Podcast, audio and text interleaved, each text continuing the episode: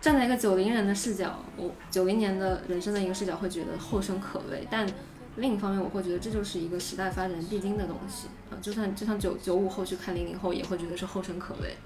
就是越来越是这样，所以我们其实对我来讲就是接受这个现实，并且跟他们成为朋友，可能会比抵抗这个潮流要更。对我来说要更好一些，或者要更更加呃利己一些吧。加入我们。对，真正的假设自己也是一个九五后，把自己假装自己也是一个九五后。真正的反反主流永远不是逆着潮流在走，而是在潮流背后不停的去独立思考。所以就推荐大家都去读一读哲学，有的时候你还可以可以二次觉醒、三次觉醒。哲学其实我觉得很重要的事，是它不能把人变聪明。但是它能让你发现你自己是个傻子。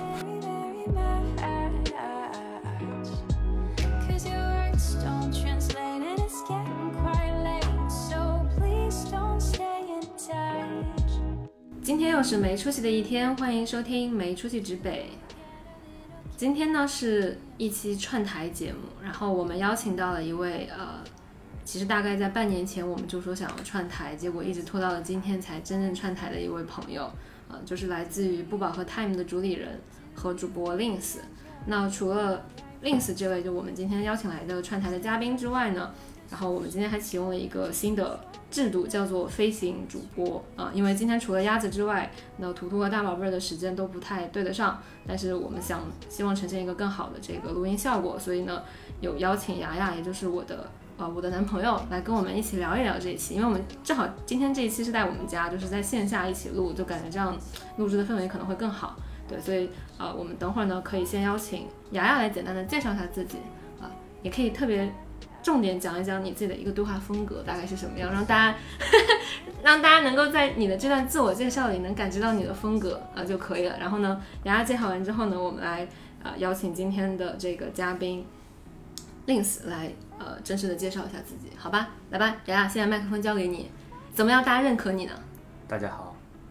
我是雅雅，声音大点，营造出一种很沉沉稳的风格。大家好，Hello，大家好，我是雅雅，大家平时可以叫我雅老师。现在呢是腾讯的一名开发，可以了吗？你不聊聊为什么你会出现在这里吗？嗯，虽然大家都说开发加班比较多，但今天大宝贝老师在加班，而我在放假，所以我就临时被抓来顶了壮丁。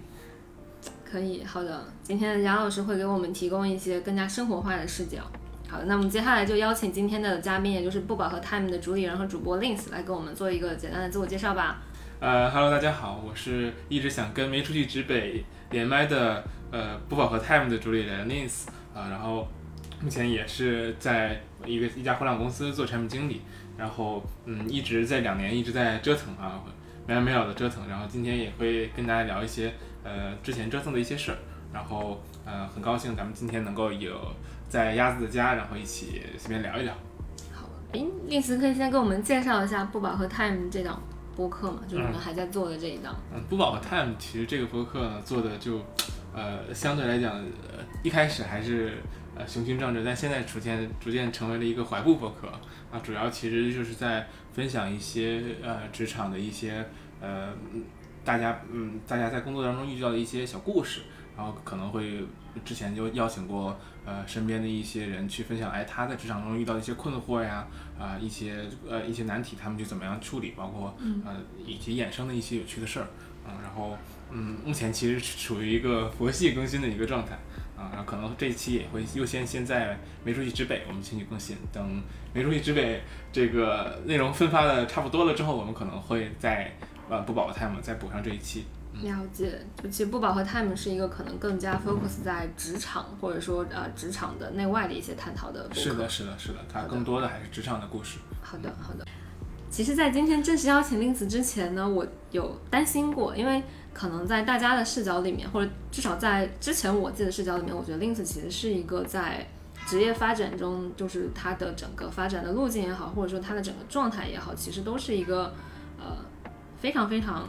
有出息的，给我感觉是一个非常有出息的年轻人的这样的一个状态。但是可能我在这里想解释一下，就是我们虽然叫没出息直北的，可能也会有些朋友看到我们的第一反应是觉得说，哎，你们是不是就想聊一些？呃真正的就是说呃躺躺倒的或者躺平的闲鱼的这样一种生活呃生活方式，或者说想去表达你们的态度，对，但其实不是这样的。在我们之前去聊裸辞的那期里面，或者其实前面有几期节目里面，其实我们在反复的去聊，我觉得说没出息直北想要带给大家的其实是一种呃在内卷之外，嗯。你还有哪些可以自己去做的选择，或者说在内卷之外，你可以看到生活中有非常多种呃不同的生活和职业的方式。但其实这些都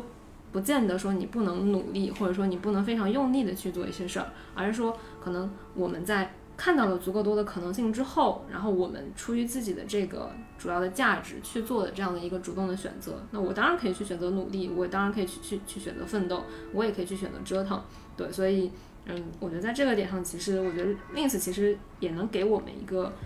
跟之前的很多期相比，我觉得 Lins 能够他的个人的成长经历和他的故事，也可以给到我们一些不一样的视角，嗯，来去看说可能一个外界眼中很有出息的，或者说呃相对来说应该是比较热爱工作的这样的一个年轻人，他的一个状态和他自己背后的一些思考。对，我不知道我这么说。是不是给丽丝太大的压力了？这个搞得我压力很大。其实我就算谈不上说很热爱工作，我我其实挺认同一件事，就是战略性躺平。对，就是说有一定比例的躺平，或者说在某些事情上，可能躺平留白都都很都很重要。嗯，然后嗯，只不过就是说，可能我会在这件事情上更纠结一些啊，有更多更纠结点，我还是分享很多我遇到的一些纠结点吧。啊，更客观的去谈一个单一事，我可能就是万千。这个咸鱼当中的一条，呃，比较愿意扑棱的咸鱼，嗯。OK，那你可以去先大概介绍一下，就是从先不聊具体那些扑棱和折腾的事情，就是你可以先聊聊你的整个呃整个成长的路径。成长路径的话，对，就是从你自己有意识，就是你。在主动的去做成长这件事情开始，可以去聊。啊，我我的觉醒年代可能要从呃高中高中说起，因为我的啊初中的时候其实是一个的正常学习的一个咸鱼，然后正常学习之后就考上我们当地的一个哎还可以的一个高中。然后呢，嗯，因为我我家在天津嘛，然后就是其实天津的就是啊，天津天津对，节节天嗯天津比较好的高就就就是还可以的高中，其实它的整个升学的情况还是比较乐观的，啊，然后嗯也因此呢，其实就是加入这个学校之后，我就开始了一个新的点，就是在于，嗯，既然大家大家都能上好学校，但是肯定不是所有人都能成，嗯，那那什么才是真正能够让人成的事儿呢？我在想哦，然后最后当时得。啊，觉醒了很久之后，最后得出了一个结论，就是读书无用论啊。高中就有这种觉悟了吗？嗯，中学的时候就有这种这个觉醒，我觉得这个这觉醒的时间节点是是错误的一个节点。对，这个时候会导致你认可这个东西，并且践行它，最后发现哦，好像不是特别的合理。哎，对，我觉得这个丫丫说的很对，就是他其实是我一开始上高中的上初上高中的时候，其实学习还还还还还可以，然后后面呢，就是逐步这个。啊，成为了一个怀步的学生，怀步学生，对，然后那个时候就觉得是说，我不能再，我并不觉得学习很很厉害，我觉得马云很厉害，啊，马云搞电商很厉害，啊，然后当时觉得是我要成为马云，然后当时看了很多他的成功学的书，然后觉得我我将来也能成功，啊，包括那时候还很迷恋吴晓波，啊，看了吴晓波的这种什么激荡三十年啊，什么大败局啊等等，看到了很多失败的案例，觉得我我也要搞出一个案例来，管他失败成功。然后那个时候就是高中，其实我们我在上高中的时候可能年，啊，可能这个不知道这个咱们听众都是什么样的年龄啊。我上高中的时候，其实微信还没有起步，大家都还是在玩 QQ。这里可以介绍一下，Lins 和雅雅都是九七年的。啊，对，我是九七年呃出生的，然后相当于上高中的时候，那时候还没有。嗯，还没有那个，相当于大家用微信、用手机，手机可能每个人有有的也有啊，然后但可能就是说大家呃，其实有有手机淘宝啊，有网购啊这些习惯其实还没养成，然后大家其实就发现当时发现一个机会，就是做进口文具的这个机会，就是相当于我们我们在这个 QQ 空间里头去卖一些进口的笔具，然后卖给学校里的有钱人，因为从小就有这种收割有钱人的意识了。啊，然后。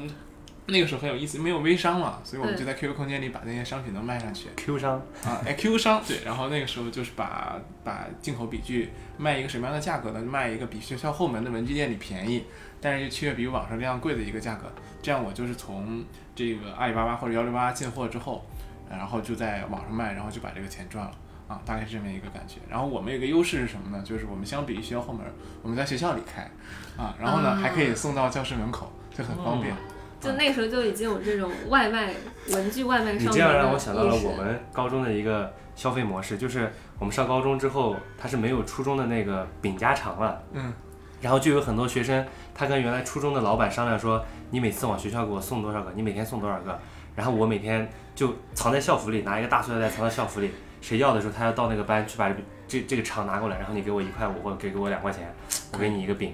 就就配送到班，你知道吗？因为那个时候高中里面就不让卖这种东西。那你们是怎么去接收这些不同层，就是不同的年级、不同班的需求呢？用手机吗？用 QQ 空间，QQ 空间它可以哦它可以通过 QQ 空间先添加我们的客服，然后我们会有不同的教学楼有不同的配送员。我的天哪！我们当时还是口头配送，就他每天会留固定的。是，然后整个所有的配送员是不接受，就是没有没有自己的钱的，线下会把所有的零钱给他准备好，到时候还是现金交付嘛。然后就是哦他完全不走账，然后每每天是按按天去大家分润的。我的天哪！当时你们你是带是你是相当于你发起的这个啊，事儿，算是我发起的这个事儿。你带多少人在做这个事儿？就就三四个人一起来搞，然后后来就是这个项目怎么黄了呢？这个项目是是这样的，学校管制吗？嗯我的我的一个合伙人的家长说，那个不要再耽误他学习了，给我妈打电话说你不要再搞了，啊、还没到巅峰，就然后就就所以就这个项目突，嗯由于这个外界的政策压力，然后我们不得不宣告停止。，哎但是我好奇，你当时是怎么劝说动这几个人陪你一起做这个事情的？刷脸，主要还是刷脸啊，靠朋友。啊。刷脸是是嗯，其实还是说大家大家都是那种比较比较闲的，比较闲，怎么比较 大家都谈不上 认识你，大家都认识我，大家都认识，只能说认识我，认我谈不上啊，认识我，然后大家都比较闲，然后觉得是说愿意一块儿搞点事情啊。那个时候可能就是你不去搞这个事情，你也在高中，你要不然谈恋爱啊，要打游戏啊，这个事情好像还是谈恋爱和打游戏都是花钱的，这个事情还是赚钱的对，听起来还是呃既花时间又不怎么费钱的一件事确实啊，所以大家就做这件事儿。嗯，然后后来啊，这个项目黄了之后，大家就忙着打游戏、谈恋爱了，就干别的了啊。这件事情就家长监督就不太好使了嘛。啊，所以后面我就开始呃就是打游戏、谈恋爱啊什么的这些事儿，然后就后来就读读读大学了。嗯，对。然后嗯到了大学之后，其实嗯，因为因为高中的时候，其实除了这些，有的也玩儿一些社团啊、学生会什么的，所以到大学之后就对学生会啊、社团啊什么兴趣就不高了嘛，就觉得，哎呀，这个嗯、现在大学里的社认识的社团啊、学生会好像还没有高中的有意思，里面人也没有他们好看，然后。这么真实。啊，然后觉得我是一个颜值党，所以我就呃去干别的了。那个时候就开始跟朋友一起做创业啊，然后呃跟也是跟几个学长比较有比较比较比较有缘吧，他们很幸运，我很幸运，然后就是啊，他不是他们很幸运，运，有幸得到了我。我很幸运，我很幸运，然后这个有幸有幸跟他们一起合伙，然后后来就一起做旅游。呃，做旅游，然后也是他们呃有大哥带吧，然后就一路带着带着，就是这个项目发展还不错。然后呃巅峰的时候一年大概有个不到不到两百万，一年一百大多这样的一个营收。哇哦，然后嗯，团队团队的规模也还可以。然后就是，嗯但核心我并不是觉得说这个事儿赚钱让人很热情澎湃，而是每个周末都确实可以出去玩，啊，然后你可以带着一帮人，今天去呃爬个山，明天去玩个水，然后后天去那个游乐场这种，啊，然后你可能就最后再到到了什么时候觉得是没意思呢？一个是我我在郑州上的学嘛，就是整个河南省的一些景点都玩吐了，你都跑跑啊，然后后来觉得好像这个这个事业已经差不多到达瓶颈了，啊，然后就就做了第二份创业项目，就是做做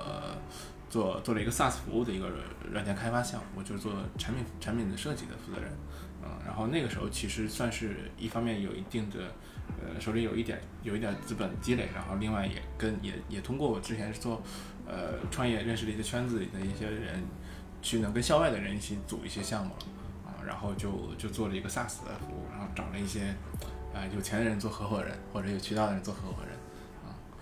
嗯，然后但是这个就是后来也是产生落差的，让我产生落差的一个原因，就后来这些人混的真的很好，然后可以讲讲嗯，他们对，然后我就这个项目其实就是后面做做了一些 SaaS 软件，当时是一七年，其实 SaaS 的风口，那真正大的风口那个时候算是初见苗头，但其实还没到，啊，啊，然后怎么说呢？就是用户的付费，就是我们服务的用户的付费意识啊，是 to G 的付费意识，其实政策刚刚起头，嗯啊，可能市场也有机会啊，但是机会也不大。然后，嗯呃，也也拿到了一些资本的小小个人资本的一些认可啊，但是整体其实，嗯，在在二零一八年的时候啊，基本就就收尾了。然后后面其实我就去了，呃，当时百度的那个互联网公司在北在北京，然后就做了产品经理，因为就顺势嘛，其实就是你从产品一个创业公司的产品负责人变成了一个大产品经大厂的产品经理大厂变成一个普通的上班族。大大厂的产品工产产品经理，然后去做就是做搜索啊，然后其实那个时候就在百度大搜嘛，然后就做做这个方面的产品经理，然后一路实习，后来就就在百度工作了一段时间。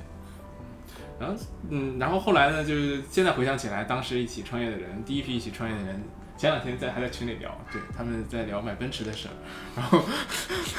然后说这个这个奔驰哪个型号哪个型号比较性价比高一些，然后我就插不了话，然后啊，第二批创始人就连聊买买奔买奔驰的时候，可能他们大学的时候就已经有这个实力了，就是嗯混得比较好的，可能有的去了一些头部的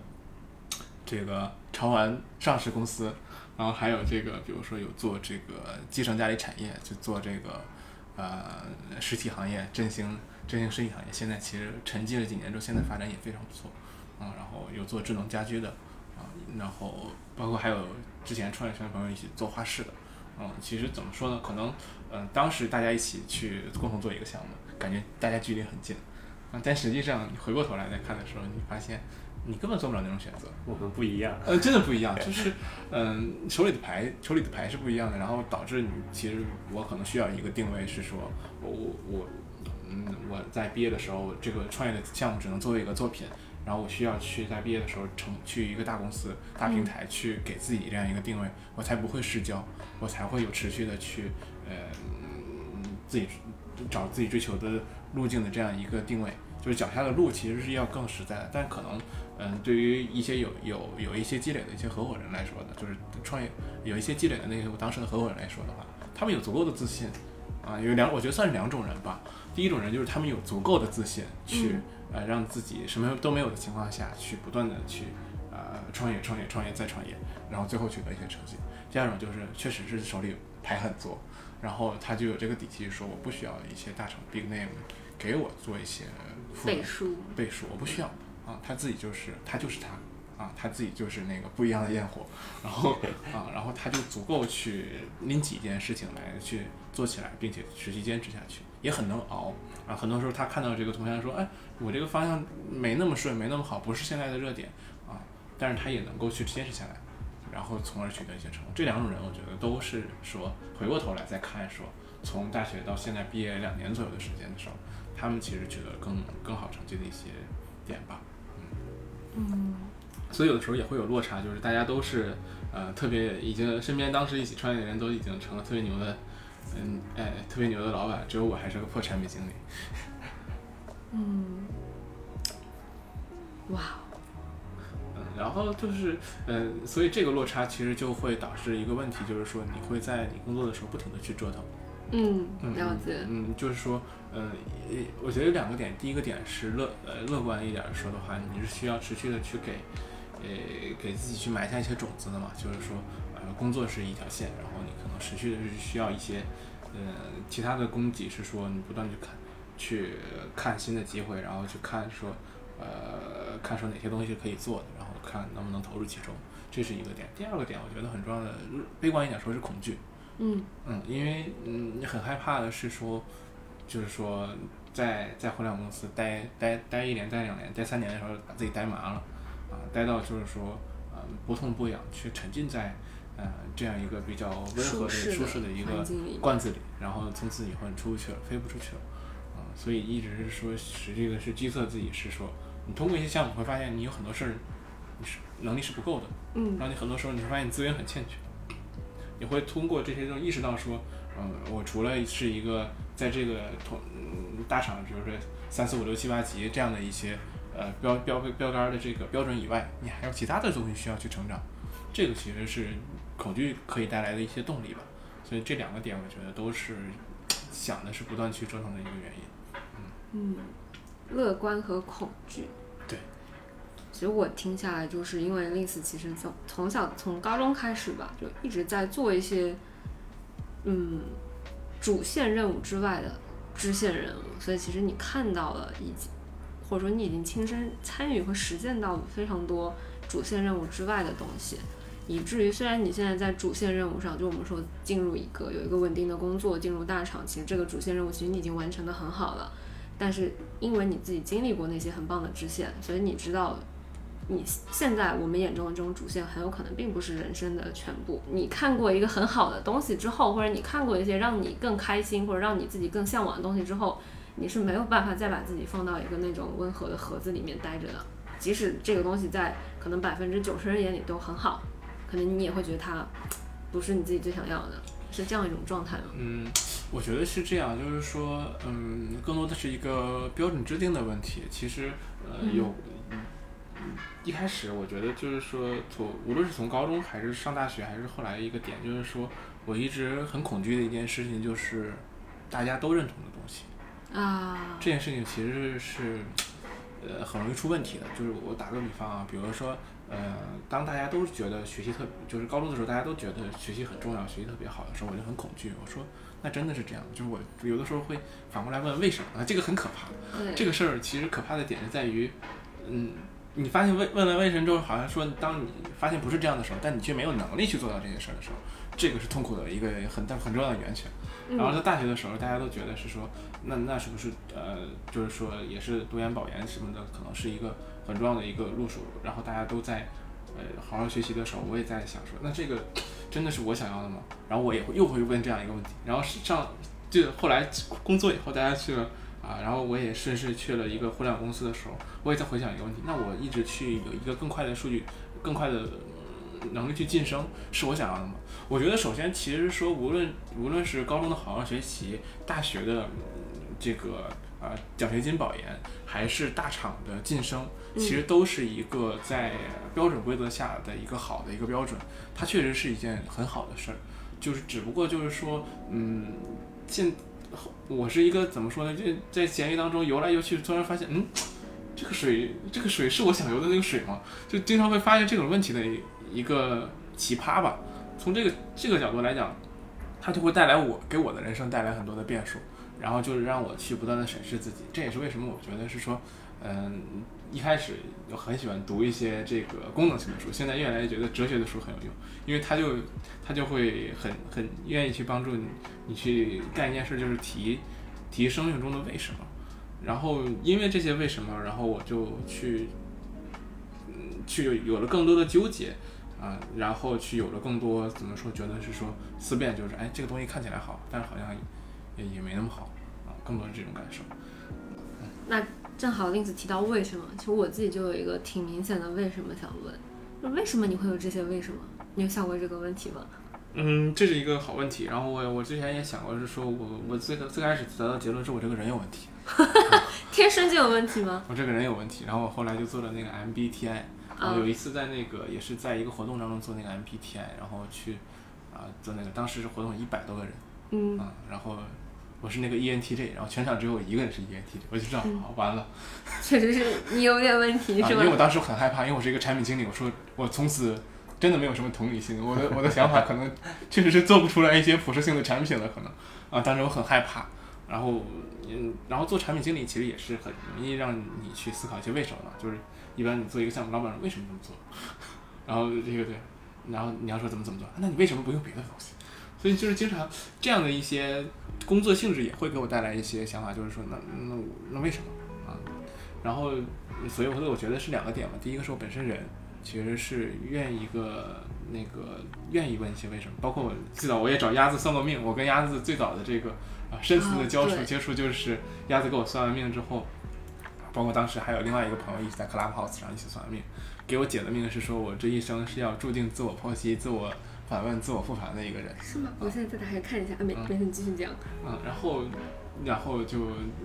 陷入这样的命题，可能是说问为什么，去不断的去问自己为什么是我这一生要追寻的命题。我觉得这个没什么不好，每个人都要都要去，每一生可能都要去追求不同的问题啊。有的人追求的是自己如何幸福，有的人追求的是说呃如何生活的更好我可能追求的是我为什么活着，就是大概是这种感觉，然后很消极，其实有的时候追求的就是一个大大的问号。啊，对，大大问号，就是或者说，嗯，那那些或者说，比如说刚得到了答案，就会说，那这个答案对吗？啊，有的时候会这样，就就所以就是陷入这个东西之后，人就会变得很纠结，啊，嗯，但我觉得谈不上，就是表面上看起来我是一个在外人看起来就是说是一个目标感很明确的人，包括大家在找工作的时候会总觉得我的目标感很明确，我想要的东西是什么，但实际上我会觉得是说，嗯嗯嗯，我是一个。看起来目标很明确，但实际上在不停的去质疑反问的一一个自我实呃自我实现呃就自我树立的一个呃阶段的一个人吧，这个可能是更贴切的。当有一个为什么问题的时候，你会快速找到一个答案，但当你实现这个答案的过程中，可能你又会提出一个新的为什么，然后这个时候你在实现的过程中又感到迷茫，然后快速找到下一个解决方案的时候，你会再转头去做这个事情，是这样吗？我觉得是，首先就是说，我觉得更多的是这种感觉，就是说，比如说你想，你心里面临一个有一年我要做一个产品经理，嗯，然后那接下来你会提一个为什么新问题，那一年之后你成为产品经理，你要做什么？然后你就会说，那我三年要做一个什么东西？那你为什么三年要做这个东西？然后就是那因为我五年要做这个东西，然后那你五年为什么要做这个东西呢？然后你就会不断的发问，最后你就会讲的是说，那你一生为什么要做这些东西？就会思考到这个程度，然后因此其实是说他，它会是一个就是说看起来在短期里头你实现目标的时候没有什么犹豫，你很清楚你要的是什么东西，但是在长期来讲的话，你会呃其实是一个这样的状态，就是说你会所有的事情都会想为什么，这样最后的一个点就是它会变成一个让你变成一个目的性很强，然后短期内很清楚自己是什么是为什么，但是经常会花时间去思考到底。我这一生在追求什么的一个？我觉得这种行动力其实也是对于把自己放在一个质疑的过程中缓解痛苦的一个方法，就是快速的去行动，去解决这个为什么，它就会暂时让你忘却去再去提问这个问题。但是当这个问题真正再次出现的时候，你会发现还是没有解决它，或者说它新的问题又出现了，你就不得不再去思考一个新的解决方案来缓解这种这种困惑和难受。是的，是的，是的，就是它，它其实是一种焦焦虑，就是说，呃，让自己最最不最不焦虑，或者说最，呃，呃，怎么说，最舒服的方法就是让自己忙起来，忙起来的话就想不想那么多，是，然后但是阶段性的忙完了之后又会很又很焦虑，就是又重新陷入新的焦虑，就是说，嗯啊，那我这么忙到底它是为什么？它就是一个死循环。那那你在这个过程中有自我否定过吗？比方说，有的很多人他。进行自我质疑，或者说他找目标目标的时候，他可能第一时间并不是说我去想个解决方案去解决我提出的为什么，而是说为什么我是这样的？那为什么我自己不会闭嘴，或者说停止我的思考？你会有过这种？我觉得，我觉得有。自从我我上一次换工作之前，其实有很长很长一段时间都是这样。然后现在逐渐变得乐观，就是因为算命，有了方向，有新的方向。就在我在我沉迷于算命之前，其实其实就是换句话说，更理性的一个呃视角去看的时候，你会呃站在一个视角上去定义你之前的过去。就阿德勒有句话说的就是说，呃每个人的过去有，好像是这么说的，每个人的过去，反正你是这么想的，但 反正我是这么这么理解的啊。对，啊就每个人的过去有有快乐有悲伤，有好的事有坏的事，但取决于你怎么去定义它。每个人的过去取决于你如何去定义它。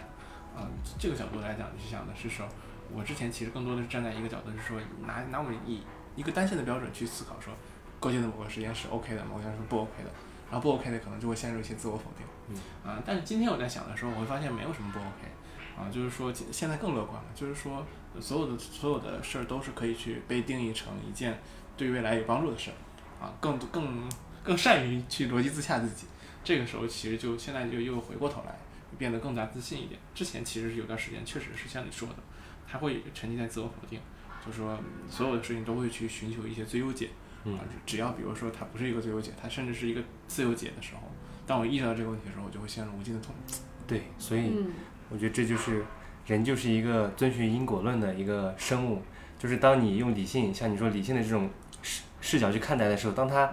你发现这个因和这个果没有关系的时候，你就你就会不理解这个事情，你就会你就会疯掉。但当你一个用主观的角度去考虑的时候，说我的过去其实都是某一种最后结果的之前的因，你会觉得世界就很明朗。就你认同这个因果之后，是是，就是嗯，因为其实有的人是感受上去这个靠感受去承接整个的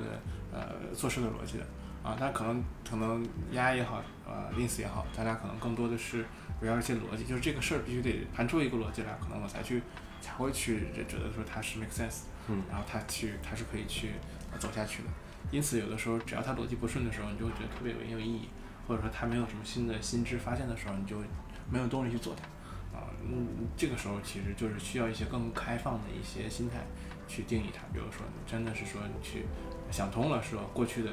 呃喜与悲、得与失是对你今后怎样的一些定义就好一点。包括今年其实，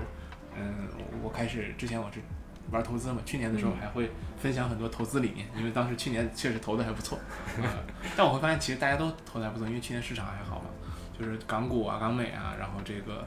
呃，炒包括甚至是炒币，然后基金，其实去年都还不错。然后当时也也分享了很多呃投资的价值，然后自己认为自己是一个长期价值者啊，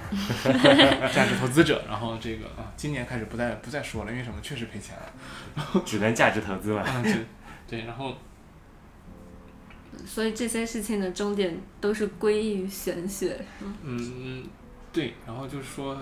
当当你发现这些问题的时候，你就会去想办法去定义它，说，呃，那比如说投资的失败，比如说，呃，呃，创业创业择业最后的一些嗯问题的时候，嗯，到底到底这些是好是坏？嗯，然后一开始我会觉得是完全大坏特坏，因为走的不是没有但寻求自由解，但后来我觉得是说。通过算命，我觉得是一个更全面的视角，就是说，人这一生一定会有沉浮，啊，甚至说，你说任何的职职场，你做的再好的公司，其实那天我听到一个理论，就是说，大公司的平均平均辉煌的阶段大概在两到三年，啊不啊不，小公司的这个平均辉煌的阶段大概在两到三年，大公司可能也就是五年到十年，基本上任何牛的公司其实也就是这样，当然也有一些很有奇迹的公司，但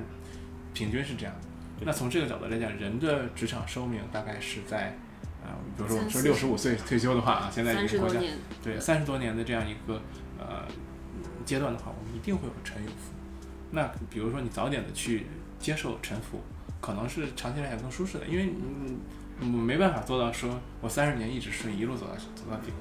嗯，我们现在目前看到的一些事业成功的人也做不到。那从这个角度来讲，我就更通过算命吧。他就算出来我这个三十年、四十年之后的一些啊点，我觉得呃答案不重要，但更多的是一个视角，是说你你从站在这个角度来讲的话，你觉得那一切都是命运的馈赠啊，在你前面遇到的时候，或者就是任何在你前面去遇到东西、看到的东西，可能都是对你未来的一些警醒和提示吧。用玄学接受了这一切的因果。对，可能我们前面这一段聊的都还比较抽象哈，我这里可以给大家科普一下，因为其实刚才 Lins 提到了阿德勒的一句话，就是阿德勒呢是一位非常著名的精神病学家、心理学家和教育家，也是早期精神分析学派的三位主要代表人物之一。哦，另外两位应该是那个弗洛伊德和我忘了那个名字，但我大概知道应该是是是是，反正就他们几个流派之之之中的一个人。然后阿德勒也是个体心理学的创始人，人本主义心理学的先驱和现代自我心理学之父。他的学说以自卑感为中心，提出的主要概念有追求卓越、心理补偿、社会兴趣和生活风格等等。就他在微信读书上应该有一本书，我自己之前有大概看过，但我没有看完啊，就讲的是自卑和超越那一本。自卑超越。对，所以刚才其实我有去搜一下，就是刚才令子说的那句话。呃，比较完整的一个表述应该是阿德勒曾经说过：“如何看待你的过去，决定了你的未来，或者说决定了你的人生。”其实跟你跟例子说的是一个意思，就是你一个东西客观是怎么样的，其实并不影响你的发展，但你主观怎么理解它，它影响了你后续的发展。对，是可以这么这么理解的。是，嗯，就你看，我们一起一般有的时候我们去看很多的这个创业故事啊，就是说，一般这个人成功了，就会说这个。什么啊？早期他怎么怎么失败？对对对对，我我非常懂这个感觉。就是你刚才讲这个，苦其心志，劳其筋骨，然后最后那个，呃，最后成功，其实就是前面没做成嘛。啊，这但是我们就是如果 如果说他是一个最后成功的，他就是这么去定义他自己的过去的。但比如说，凭空了我们去定义同样的一个经历的人，那那就是当时拉胯。没有原因的失败了。对，对，所所以说有的时候其实就是说那些成功的时候呢，我们尝试就是说，我觉得中国其实不论是创业创业文化还是现在的职场文化，都过于去愿意再去去成功，然后把善于把成功归因。但于对于失败，但是对于一些客观的一些嗯成败这些事情，我觉得客观度不够，就是说他更多的还是说沉迷于大家都成功的是怎么样，然后去找到很多原因。我觉得这个这个点非常的好，就是我自己有在想，就大家之所以愿意去为成功归因，或者说你你当你发现市场上有一个呃项目做成之后，大家纷纷的都会去拆解出它的方法论，呃，它的整个成功学的方法论是什么。我觉得这里其实隐含的一种，就是潜意识也是说，如果我能够把他的方法论拆解出来，我是不是也有可能成功？就是可能它背后是这个东西。但所以为什么失败的案例可能同样会有人去分析，但其实分析的那种都是为了成功而去。对，或者说其实分析的人可能分析的热度不会有去对成功的分析那么的多、那么的深刻的原因，是因为大家其实可能是回避“失败”这个词的。是是，就是它本身它是一种认知逃避嘛。是，然后我这里就推荐一本书，叫做前两天看的，就是《重新理解创业》，它是周航写的一本书。嗯嗯，这个人的背景呢，并不是说他做成了像一个伟大的公司，他之前做的是易道出行，啊，这是一个被滴滴快滴呃呃干趴下的一个公司啊。然后，但是他就讲的是说，那我是怎么失败的，然后我在失败中的有哪些收获。嗯，我会觉得这本书其实他挺勇敢，就作者今天就反过来说，在中国这样一个。呃，更迷信成功的这样一个环境下，他去写出这本书，然后去讲自己怎么失败。我本身我觉得他内心是更强大的。是的。但这本书确实不火。是的，但这本书就他肯定就不会。在某种方面，这才是真正去解剖析失败的一个事情。是，他就是真正我去看这本书的时候，我会觉得是说他可能确实没有什么那个说啊，我高瞻远瞩，当时怎么怎么怎么去盘这件事情。但是最后总结的东西都是实实在在，呃，能够用到的真正的，我觉得才这才是方法论。对。嗯。失败的方法论，或者我觉得其实是有有点类似像这样，就尤其前面刚刚丽丝讲到有一段时候，我特别有感触，就是可能现在的一个小企业，呃，它的一个辉煌期就在两到三年，一个大公司就就算是现在我们看到的头部的互联网企业，其实它的巅峰期仍然也就是五到十年，就是一个聚集着这么多的人才的这么多顶尖的高手的这样的一个。一个怎么说呢？一个企业或者说这样的一个集合体，它的辉煌期最多也就是五到十年。如果再小一点的，可能是两到三年。那更何况放在我们个人身上，就一个人的辉煌期到底能有多长？就是这是一个客观规律。它是可能不以人的意志为转移的，不是说我现在说啊，我想要再活五百年，我就能活五百年，或者说我希望我成功十年，我就真的能成功十年。就是这个东西其实是有点像。像一个人去追求永生一样，这是无法追求的东西，就它在客观规律上就是不存在的，或者说就是完全无法以人的意志为转移的一个东西。但是现在可能在我们很多语境里面，大家过度的去关注这样的一个事儿，过度的去关注说我要成功啊，我想要一直怎么样，对，就是嗯，是，就是说也不能说它是个错的吧，但我我经常也会觉得说，其实这样的东西其实背后反映出来是大家的焦虑，大家的一些呃。不太能够去接受，就，呃，我以前看过一句话，我不记得是在哪本心理学的书上看到，就所有的恐惧，我们对生活中所有未知的恐惧的最最核心的原因，是因为我们恐惧死亡本身，就或者说去恐惧自己的消失，但这个东西是你你再怎么恐惧，它也会迟早会发生的事情，所以，就当我意识到这个点之后，我就会觉得说，嗯，生活中的这些成败也好，或者说一时的沉浮也好，就是，它就是会发生的。就跟我要死这件事情一样，我虽然很难接受它，但是它就是迟早会发生。是，所以所以挺挺挺推荐大家一起读点哲学，挺好。能对，也可以看一些玄学、心理学，把它们放在一起看。是，就是哲学很多时候它就基本上很多时候它跟神学啊、玄学啊，嗯啊贴得很近啊，这这些都可以一起来去看。有的时候就能够相对来讲，所谓活明白，我觉得谈不上，就但是至少说是。更可更心态会好啊，心态会好，更佛一些，或者说至少不至于说在生活中因为一些一时的不顺，把自己今天是理想主义的很多观念是更容易被传播的，嗯，它比现它比现实主义更容易被传播，啊，就是因为它让人让人有动力，让人有有没有劲儿，啊，但是我们回过头来说看待自己的问题的时候，还是要用现实主义的视角上去看自己的成败，可能是说更能够说服自己的，因为。我们我们不可能一直沉浸在理想。嗯，哎，那我比较好奇的一个问题是，就是如果 Lins 你已经有想到这么多，想到这么深了，那你现在怎么去看自己未来你想要到达的一个高度的？可能我我觉得我们之前的节目里都挺回避“高度”这个词，但其实我觉得这个词是无法回避的词。可以了，我们已经在三十五楼聊天了，很高了。啊，呃，是是这样，那我这个梗我没有接住，怎么办呢？贼尴尬。嗯，但没关系，我们还是可以再高一点。对，在心理上还可以再高一点。嗯，今天我们是在现实的三十五楼里头，但是我们在心理上如何能够突破更高，也可以再聊一聊。对对对，这个梗这样接行不行？可以的，非常棒。可以的。啊，然后那就是我觉得是这样啊，就是说，嗯嗯嗯，有的时候我会，其实哲学也很分会分会分很多流派啊，然后嗯我然后我我我其实也是一最早的时候，我觉得是说，嗯，读读功能的型的书，读一些工具书啊工具型的书啊，就是它是很有用的。后面我就觉得是说读一些啊心理学社科类的书啊，它是更回归为一些。实际上身身边很多事儿的本质的，然后后来就发现说心理学和社会学它也就那么回事儿，然后哲学才是真正回归本质的，它能够解释很多心理学和社会学的问题。然后嗯，所以我觉得这个有点像我们对于人生的一些想法，就是说一开始我们可能会追求的一些是一些更怎么说呢？呃，更更能够看得到摸得到的东西，比如说我我今天呃给猫猫买了一个什么样的罐头啊，它它吃的很好。或者是我今天给呃家里家里添置了什么，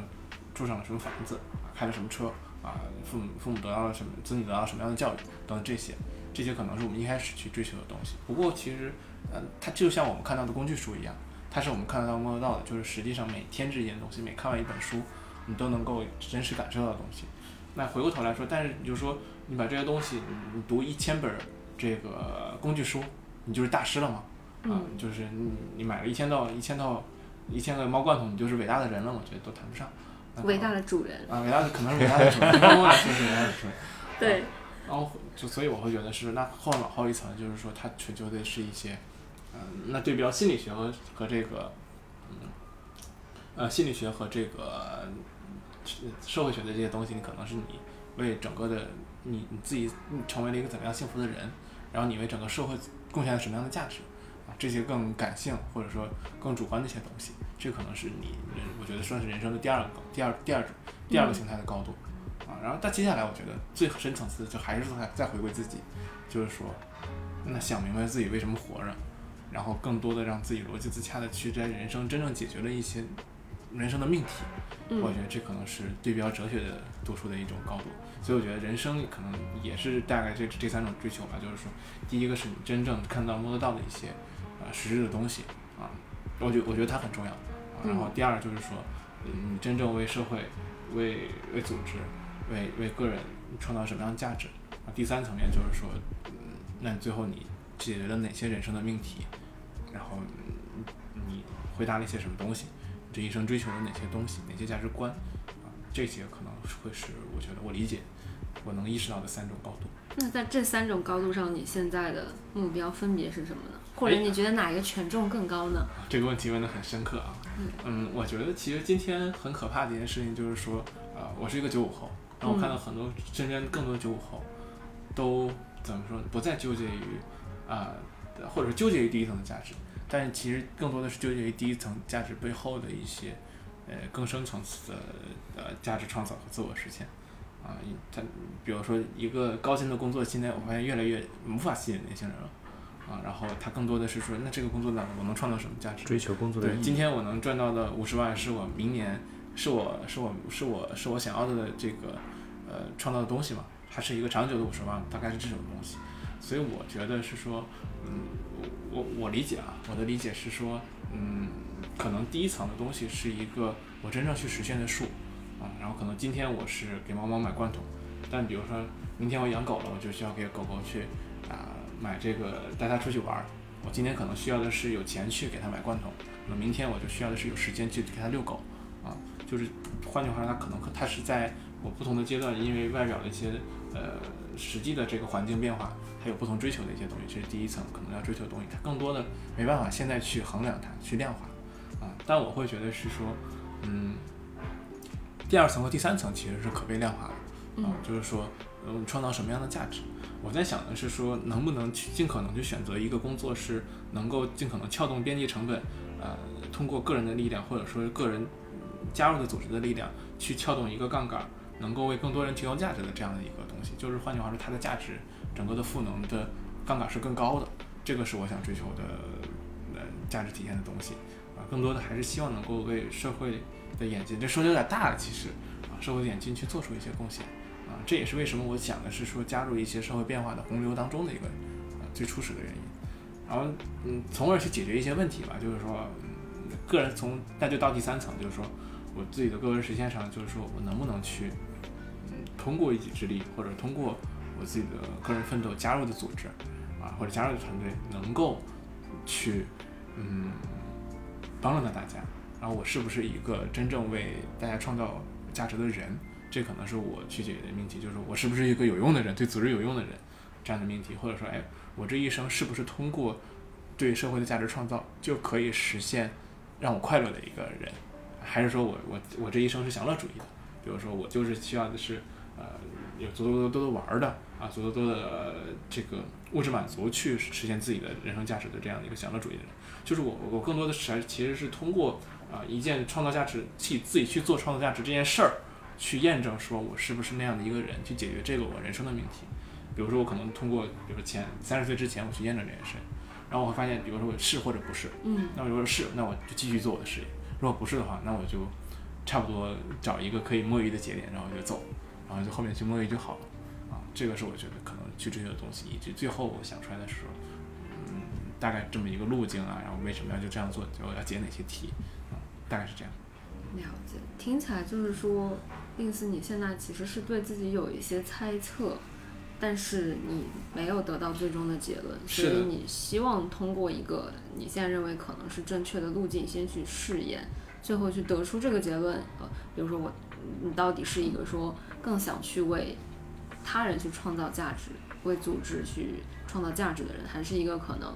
呃，某种程度上可能你是一个更 care 自己的体验的一种享乐主义。嗯，我觉得其实首先我我我倒没有这么分，我觉得这两个都是利己啊，我觉得都是为都我人都是自私的，就是说我都是为自己，但我只不过就是那种前者是说我为他人创造价值给我带来的自豪感，嗯，后者是我真正享受到一些呃身边的事儿，享受生活，给我带来给我带来切实的快乐。我不确定我现在是哪一种。从我之前的性格测试上来讲，我觉得我好像是属于前者的，因此我决定去呃努力去加入这样的一个事业去验证它啊。但如果说我确实解不了这些题的话，那可能我确实是发现这些困难遇到困难的时候我特别难受，我会回归到这种现实的快乐当中，那我可能继续回过头来。也就其实你就在至少在这个节点，你想去解决的一个问题是到底是什么让自己更快乐？嗯，他。最终仍然是回归到我自己身上，就其实每个人都是这样的。我觉得，到底什么是让自己更开心、更快乐的事情？其实每个人面对的命题都是这个，就很难想象，就是说可能一个人的命题会变成说，到底怎么样让别人更快乐？但是他让别人快乐的同时，他为什么要这么做？因为他这样他自己还是快乐的。所以回归到最后，仍然是自己快乐的源头到底是什么？是这个问题。只是说让我比较震惊的是，可能。或者会让我比较诧异的点是，可能，呃，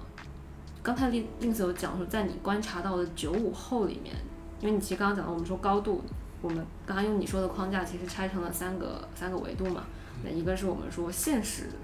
物质，或者说我们能看到的外在的高度，然后第二种类型的高度指的是说，可能是一个呃在社会价值上的一个高度，第三个高度是说我们回归到自己的。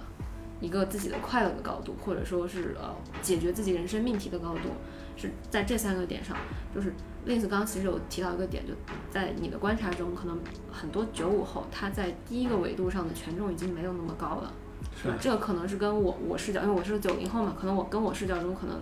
我往前一代的八五后、八零后再到九零后，很多人可能是不太一样的地方。就大家还是会把更多的重心放在第一个里面，就比如说像我的父母啊，或者我的。啊，就像我的父母吧，就是我父母那一辈，他们可能去衡量自己的小孩是不是成功的，或者自己是不是成功的，他更多不会去考虑后两者，他考虑是第一第一者，就是你在社会上你的社会地位是怎么样的，你的年收入怎么样，你家住什么样的房子，你开什么样的车，你家有几个小孩，大概是这样。所以是，因为正好雅雅也是九五后，九五后嘛，嗯，九五后都是是有这样的一个很明显的趋势的嘛，就是越来越重视一些非显性层面的东西。这就这是一个时代的趋势吗？还是说是一个？就是可能我想表达的问题是说，这是一个跟年代，就是跟九零后、九五后、零零后有关的一个东西吗？还是说这是一个现在整体的时代的改变？嗯，这个问题其实是一个问题吧，就是说，呃，我们出生的年代的改变，才我们出生年代的改变，才造就了我们现在对于这种事情认知的不同。比方说，呃，因为我是在很边远的地方出生和生活的嘛，所以我。认为啊，我个人的价值和 Links 其实是不是那么一样的？就可能我还是比较偏向于传统的，或者说像 Links 说的第一层的价值，我是比较看重的。但但但我回答鸭子刚才的问题，我觉得就是很多人，尤其是零零后，像我的弟弟妹妹，可能也不是零零后，就是九九九八年的这些人，他们其实在小的时候就已经得到了物质上的一个极大满足，或者说也不能说极大满足吧，就是他们对于钱已经没有那么的有概念了。所以，当他们再去面临这种第一层的物质追求的时候，他不会像我们的爸爸妈妈一样，就是他们可能小的时候就在就在帮着父母干活，就在知道我要赚钱才能养活我自己。就现在很多人可能不会有这种迫切的愿望，说我一定要赚到钱才能养活到我自己，就是我一定要赚到多少钱才能养活自己，而是说只要我工作我就能活着，或者说只要我做什么事情我就能安稳的活着。他对于这个物质上的诉求已经没有像我们。以前的长辈那么紧迫了，嗯，所以这就导致他们可以说是有了闲才会去思考更多的事情。那当他们对物质没有这么多紧迫感的时候，他们就会留下更多的空白来去思考。就像 Lins 的这种质疑去发问，就 Lins 的质疑其实也是因为他在学习就当时的普世价值上得到了一个标准的答案，得到了满足之后，他才会有有闲下来的心思去想，哎，那我考上好大学为什么呢？我现在好像已经能考上好大学了，那我为什么要去上这些事情呢？所以，像九五后、零零后，我觉得这就是一个，嗯，他们或者说年代推着他们走的这样的一个趋势。他们会思考更多、更上层，或者说更更偏向人生问题的一个嗯趋势和动力吧。了解。嗯，我我觉得牙牙说的还也也就是我觉得是是代表了一个时代。然后我补充一个点，其实就是说，呃，我觉得他其实这是我很乐观的一个说法，就是说整个时代在进步。其实另外一个点就是说，嗯，当时父母那个年代，嗯，其实自我实现就是通过一些你是能够看得到的物质的一些变化。但是今天其实物质的变化的这项眼镜的机会真的那么多吗？我觉得谈不上。啊，就是说，其实换句话说，那个时候大家确实是说你是一个更积极向上的人，然后你通过一些个个人努力、自我奋斗，你确实能够获得那些东西，某种意义上就成功了，你就获得了。其实与此同时，你就获得了。对应的对社会的价值，就那时候还是一个增量，努力还在创造增量。是，换句话说，这三个是对等的。对，你无论是你人生的解题，还是你的这个这个呃社会的价值的创造，还是说你自己的这个呃个人资产的增长，它三个是对等的。然后因此你完得到这些，你就同时得到这些。但今天答案，我觉得可能要画一个问号，就是说，嗯，首先个人的这个呃。比如说外在的东西的增长，真的还能向自我奋斗是和自我奋斗达成证明？我觉得要画一个问号。今天很多人其实，包括很多年轻人，其实他他遇到了一些问题，他会发现是说很多事儿他不由自己的这个自我意识，呃，作为作为个人意识为转移啊。第二个其实就是说，那当这三件事情脱节的时候，嗯，那他更需要追求的是什么？我觉得可能他会在想的是说，结合他自己的个人情况，然后结合他之前的自己的思考，他可能会追求一些后者。就他他本身我觉得是一种选择，嗯嗯，也就是说，其实这是提供了一个并非那么乐观的视角啊，对对，反而是一个可能社会并非在变好，而是大家自己能改变的东西越来越少之后，我不得不把对现实层面的一些呃重心，我的关注重心去转移到一些非现实层面的东西上面。是是说，呃，社会确实是变好了。不过社会对我们是不是变好了就不知道了。就像刚才说的，其他人变好了。就像刚才说的这个因果，就比方说你看到社会在发展，你看到新闻是欣欣向荣的，但你发现你的生活并不是完全朝着一个好的方向改变的时候，你就发现这个因果好像联系不到一起了。嗯。那就会去寻求。就是整整体发展的好，不代表我个人发展的好。对，或者说我个人发展的好，不代表我我对于整体是有意义的。像 Lins 应该解释的就是这种的脱节。对，是的。社会的因果和我的因果好像联系不到一起了。对，嗯，这这期话题突然变得有点危险。对啊，这个因为再往下看的话，它快速收到快就对对可以。因为我们刚刚其实还在聊一些，我觉得，但我觉得这个探讨很有意思，嗯，是超出我今天的一个预期的。我觉得这个应该也能是给我们听到今天听到这里的朋友，应该能提供一些很不错的一个更宏观的视角去理解我们现在遇到的很多个人的问题，个人的心态上的，在工作中你遇到的顺境和逆境的问题。可能我们以前只会从自己的工作环境中去找问题，或者说是不是我的职业规划出现了问题。但其实刚才 Lins 是帮我们去提供了一个更大层面的宏观的视角，对。但是接下来我可能还是想回回归到 Lins 的一个成长经历本身吧。就我其实特别好奇，或者我不光对 Lins 本身好奇，我对很多人的好奇都是来自于就一个人的性格是怎么养成的，或者一个人他在某一个时间点。呃，出现一些想法，他为什么在那个时间点出现了那个想法？就比如说，可能刚才 Liz 在很早就有介绍，他在高中的时候，或者说在中学阶段，他其实就有自我意识的觉醒了。我的这个自我意识的觉醒其实来的是非常晚的，我是在我二十三岁的时候，就我印象记得非常深刻。为什么是二十三岁那个节点呢？那时候正好是我刚刚读完本科保研，然后硕士要入学那个第一个学期，啊。在我那个之前的二十三年人生中，我一直走得非常的顺，而且走得非常的开心。虽然我当时大二因为打游戏的原因差点挂科，让我觉得很焦虑，但其实后面的到大三开始，我有了专业课之后，我觉得哎，我喜欢我的专业课，我就好好学习。我想要保研，我要好好学习。然后我最后的成绩也都很不错，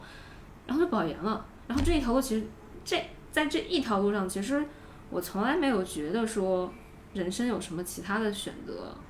但是我隐隐约会觉得有一些东西对我很有触动，比如说当时我的，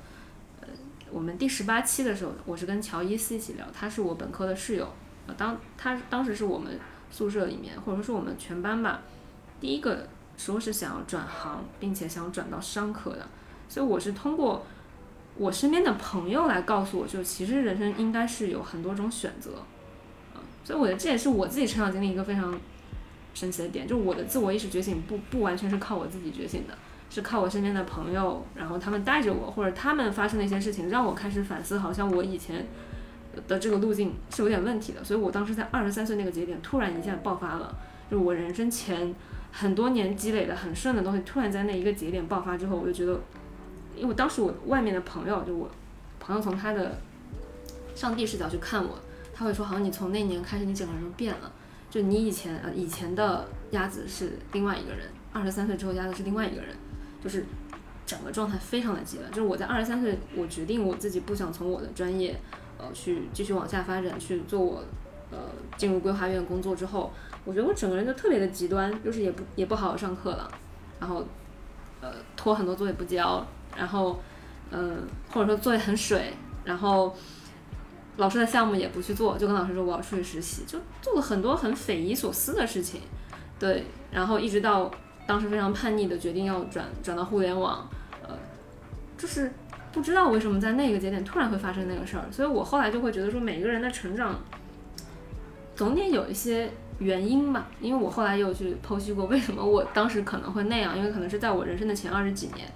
就我在今年上半年的时候，当时也跟一个心理咨询师聊过这一段经历。我说，可能我觉得是在我人生的前二十几年，我被压制的，就是我被环境也好，或者被我的父亲也好啊，就跟我原生家庭有点关系。就是我被外界的很多声音其实是压制住了我自己的天性的，但可能我的天性并不是一个在前二十三年体现出来那么温顺的样子。就我在学校里是好学生，在爸爸妈妈眼中也是个好孩子，不要他们操心，学习就很好，好好写作业。然后呢，上课听老师的话，从来不从来不偷懒，对，但也不会额外的努力，就是一直都觉得好像是很乖很听话的人，但其实可能我本身并不是一个很乖很听话的人，但我也那个时候我也被外界的环境也好放在那里，让我觉得好像我是个很乖很听话的人，一直压到可能我二十三岁那年突然就炸了，就大概是这样，就是所以可能我现在说这一串回来是也是想去问 Lins 这个点，就是。为什么你会在高中那个节点会有这种想法出现？你后来有想过这个问题？我我有回因过，我觉得是这样的，就是他，我觉得他有一个背景和导火索。对，背景是这样的，就是背景是说，呃，我本身其实最早我我家的户口是河北的，然后后来呢，就是我去了天津上学，啊，然后我上高中的时候遇到一个很重要的问题啊，很现实的问题，就是我跟我之前河北的，就是我，但是其实我不熟，因为很早就去了天津，然后去跟河北的朋友去比的时候，就是我学习就不需没有那么努力，但是确实确实在可能在结果导向上来讲的话，会取得更好的结果。我当时就意识到一个问题。就是选择比努力更重要。啊，这是第一个点亲身经历的对，亲身亲身经历的选择比。第二个就是说，我我身边其实我的长辈就是发展的比较好的，其实没有一个是通过读书去发展成功的啊。可能也是确实我家里没有什么文化人。然后 啊，然后就是呃，更多的其实包括我同辈的哥哥姐姐们读书，觉得读的特别好的，也没有取得很好的。啊，背景在当时，但是现在回想起来不是这样啊。然后就是说，所以当时我会觉得是说我自己的个人奋斗的路径和最后我要的东西，它的它完全不在一个折上，因为这是我觉得长期的一个背景。然后一个导火索就是我在高中的时候，其实那个时候乔布斯发明了那个 iPhone，嗯，然后然后那个时候就发现一个问题，就是班里的以前用那些诺基亚的那些人，LG 的那些人，当时什么这么滑那么滑，特别风气的人，全都就是。逐渐变成 iPhone 的时候，我觉得哦，这个时代来了。我那个时候我会觉得是说，那那可能就是真正的革命，并不是按照大家的标准去那个，就是或者说既定的标准其实是一个大家共同认定的既既定标准是一个很可怕的一件事。真正嗯，可能将来真正能够走出来的人是制定标准的人，重新制定标准这个制定的人。然后那个时候，我所以我后面就变得很很怪，就是说我我高中的时候其实啊去网吧打游戏啊谈恋爱，或者说是。啊，这个逃课、出去玩等等这些事儿，那我现在回想起来，可能都是说这些事儿其实是更容易让我变得跟大家不一样的啊。然后我觉得去做这些事儿，然后后面包括自己的创业也是说，那大家就会发现，呃，你真正进了那个圈子，你会发现去网吧谈恋爱的人也很也很多，然后你就得干点更不一样的东西才能够去做。然后这件事情变得更难的时候，就去做了自己的一些事儿。所以，这在我看来，比如说无论是我去网吧谈恋爱，还是说我现在后来我去做自己的创业，我做的都是一件事儿。就是说，希望能够去成为那个重新定义，呃，好的标准的那个人，然后在这个当时所在的圈子当中，去变得跟别人不一样。嗯。啊，这个是当时我最大的一个归因。然后，那到大学其实道理也是一样。我我觉得这是一种非常高的目标，就是想重新获取定义一些东西的权利。那我在这里，就是我作为一个客观的人啊，评不评价你们俩，我提出一个大胆的猜想，就是说呢，就是。嗯，我和 Lins 上高中的时候应该是在一二年，对吧？嗯，对。然后你刚才说你二十三岁时间觉醒的时候是在一六年。一二年是什么时候？我知道，一二年是我上大二的时候。对，你二十三岁的时候，对，可能就是在一二一六年，对吧？一五一六年。一五一六年。时代的一个觉醒。这个这个问题就是你想，比方说我们出生的那个时代，九七年香港回归，这是一个就从九七年到零几年，它是一个物质快速发展的时代。但是直到零八年之后，金融危机、金融海啸之后。就是整个社会，他会看到一个比较悲观的情绪，觉得啊，我们这个社会是不是发展到头了？然后那个时候就出现一个论调，就是二零一二世界会毁灭，对吧？对。然后我当时印象很深，就是很多人其实带着一个悲观的色彩进入到二零一一到二零一二的，但是过到二零一二之后，十二月过完之后，大家会发现什么事情都没有发生，然后从那之后可能就社会又开始进到一个比较高速发展时，但但之前是我们社会的极大发展，它发展很快。但是到一二年之后，是不是我们的个人意识大批量的在一二年到一六年，或者说更久的一个时间，它它开始这个社会的发展代表了这个个人意识的开始批量的觉醒，就大家可能纷纷都开始思考着我人生的命题到底是什么。当然这只是一个猜测啊，听众朋友们也可以在评论区转发或者分享，就说你个人意识觉醒到底是在一个什么时间，就是一几年也好，你高几或者大几也好，都可以去说一下你个人意识觉醒到底是什么时间。这只是我个人的一个猜测啊，可能。我们我们并不完全由我们主观意识去决定我们人生什么时候觉醒，而是有像令子说的一个客观的事实，就是我们很多人就是觉醒的这个种子。哦，哇，我的鸡皮疙瘩都要起来了，因为你刚刚讲说，我想到一本之前我看到的书，我没有点进去看，但它的那个标题和它的这本书的简介其实是在讲一个类似的概念，就说，呃。其实我们每一个人具体的发展，其实它背后是会有一个大的规律在后面的。就是我们以为这些东西是只发生在我们身上的事儿，但其实背后是有个大的趋势去引导很多人都在这个时间点同时发生了类似的事情。呃，只是说当我们不聚在一起去聊这个事情的时候，或者说没有在一个公开的地方去发声，让其他人能够看到的时候，就大家是没有这个意识的。今天早上还在看推文说，没有企业的时代，只有时代的企业，人也是一样。是，就是我们都是遵循着历史发展的规律而去前行的。哇哦，我看是是，反正是我记得是一本叫《格局》，还是一本叫《联系》，反正反正是一个这样的书，他就在讲到的是所有的这种个人趋势都是跟大趋势直接关联的，或者说可能是一个大趋势的改变，可能会直接改，就直接影响到千千万万人的具体的生活，大概是是指这么一个意思。好，今天的这个啊哈 moment，哇哦，我觉得可以的。而且感觉雅老师已经找到了一个跟大家互动的非常好的方式，对我我也我也非常欢迎大家在这期的评论里面跟我们聊一聊你自己的觉醒时刻是在什么时候。没想到这期从吝啬的折腾的故事聊到了觉醒呢，个人的觉醒，个人的觉醒和一个时代的觉醒，聊的有点抽象，挺好的，挺好的，需要一些抽象的东西。是，我觉得每个人都会都会觉醒，然后，哎，不，也会有人永远不觉醒的，对吧？我觉得其实会有挺多人永远不觉醒的。是，所以就推荐大家都去读一读哲学，有的时候你还可以可以二次觉醒、三次觉醒。就哲学其实我觉得很重要的是，是它不能把人变聪明，但是它能让你发现你自己是个傻子。对，其实我以前看一些哲学命题或者讨论的时候，就。相对于看理科问题的话，我就会觉得他怎么这么多问题啊？他为什么这么多问题呢？就是他为什么？对他会说一些你觉得啊，哦，哦，原来有这种问，就是问题的存在，你是意识不到的。你知道，其实提问本身比答案可能要更重要。就是如果你提的是一个提出一个好的问题，可能比给出几个好的答案都更重要。是的，对，所以其实很多像现在这种呃。那种辅导啊，呃，不能叫辅导吧，就很多教练，其实他用的一种方式也是通过不断的向你提问，让你自己去回答这些问题，而不是告诉你任何答案。对，没错。对，对，其实就是包括你像之前，苏格拉底最善于的就是提问，提问，啊，把你提很多问题，直到最后，哦，我怎么这么失败？然后最后就是他，他会把人陷陷入漩涡，然后搞懵了，对，把人说死，有的时候把我问麻了。刚才讲到我对于整个九五后的意识觉醒，就是我是一个比较乐观的态度。嗯。然后令斯认为，其实可能是某些因果的脱节导致的，大家开始寻找另外的那个答案。对。那不知道其他人是怎么想的？就是我觉得可以发表一下观点，因为因为我从怎么说呢？我觉得我生活的环境相对于内地吧，因为我是新疆人，相对于内地的发展是比较滞后的，所以我是出来之后才会去。发现哦，很多人去开始寻找哦，你的人生意义到底是什么？哦，你身边有这样不同的人去做不同的事情，然后，所以，所以我是比较偏向于一个乐观的说，我觉得我在历史的这个发展中，呃，社会的发展导致了我去寻求个人的意义。那有没有听众是赞成我的观点？我觉得可以去。悲观的人总是正确，乐观的人总是成功。对，就是去搞点事情吧。对，大家大家可以去讨论一下，我觉得这是一个很好的点。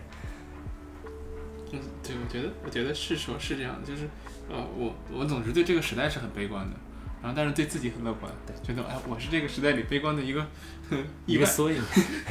小小小的看不到的缩影。支持令死的请扣一，支持牙牙的请扣二。发送短信到。对，发送评论就是在这个评论区里面。嗯，对，可以抽到一个不饱和 time 的关注。可以。对就今天的话，非常感谢令斯和雅雅的分享。就其实一开始我们录这期的时候，没有想过要把它聊到这么，呃宏大，或者聊到一个很抽象或者这样的一个呃深度。但其实我我是觉得这样的讨论，首先非常难得，其次是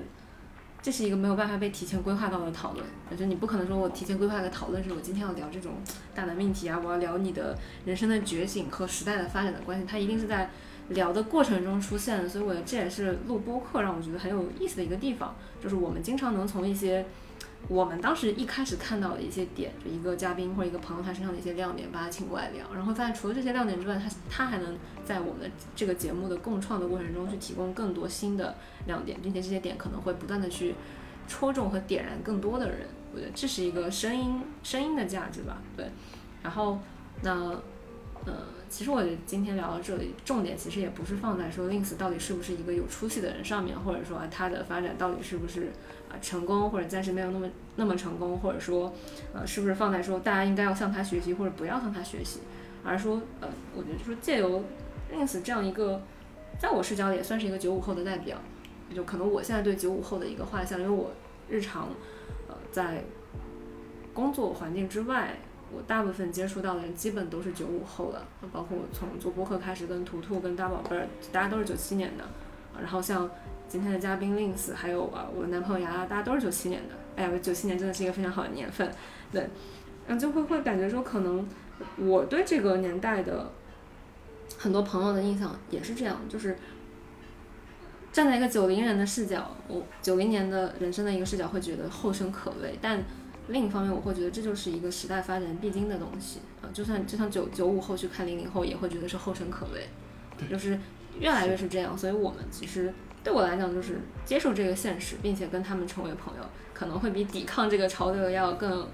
对我来说要更好一些，或者要更更加呃利己一些吧。加入我们，对，真正的假设自己也是一个九五后，把自己假装自己也是一个九五后。真正的反反主流永远不是逆着潮流在走，而是在潮流背后。不停的去独立思考，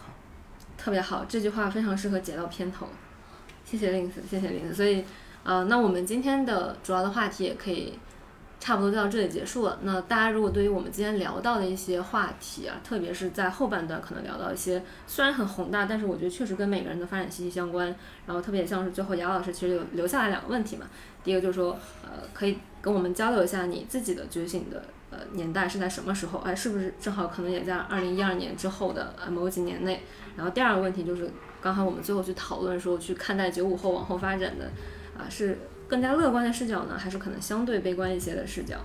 或者也不能乐观和悲观了，就大家自己听自己去判断啊。就也欢迎在评论里面跟我们去进行互动。对，最后也呃，大家也可以多多支持啊，没出去直北，还有不饱和 time 啊这两档，呃，算兄弟姐妹播客嘛，就是。就大家也都是相互之间的一些伙伴，就大家最近一起在做这样的一些事情，就大家也可以多多支持我们这些怀抱播客。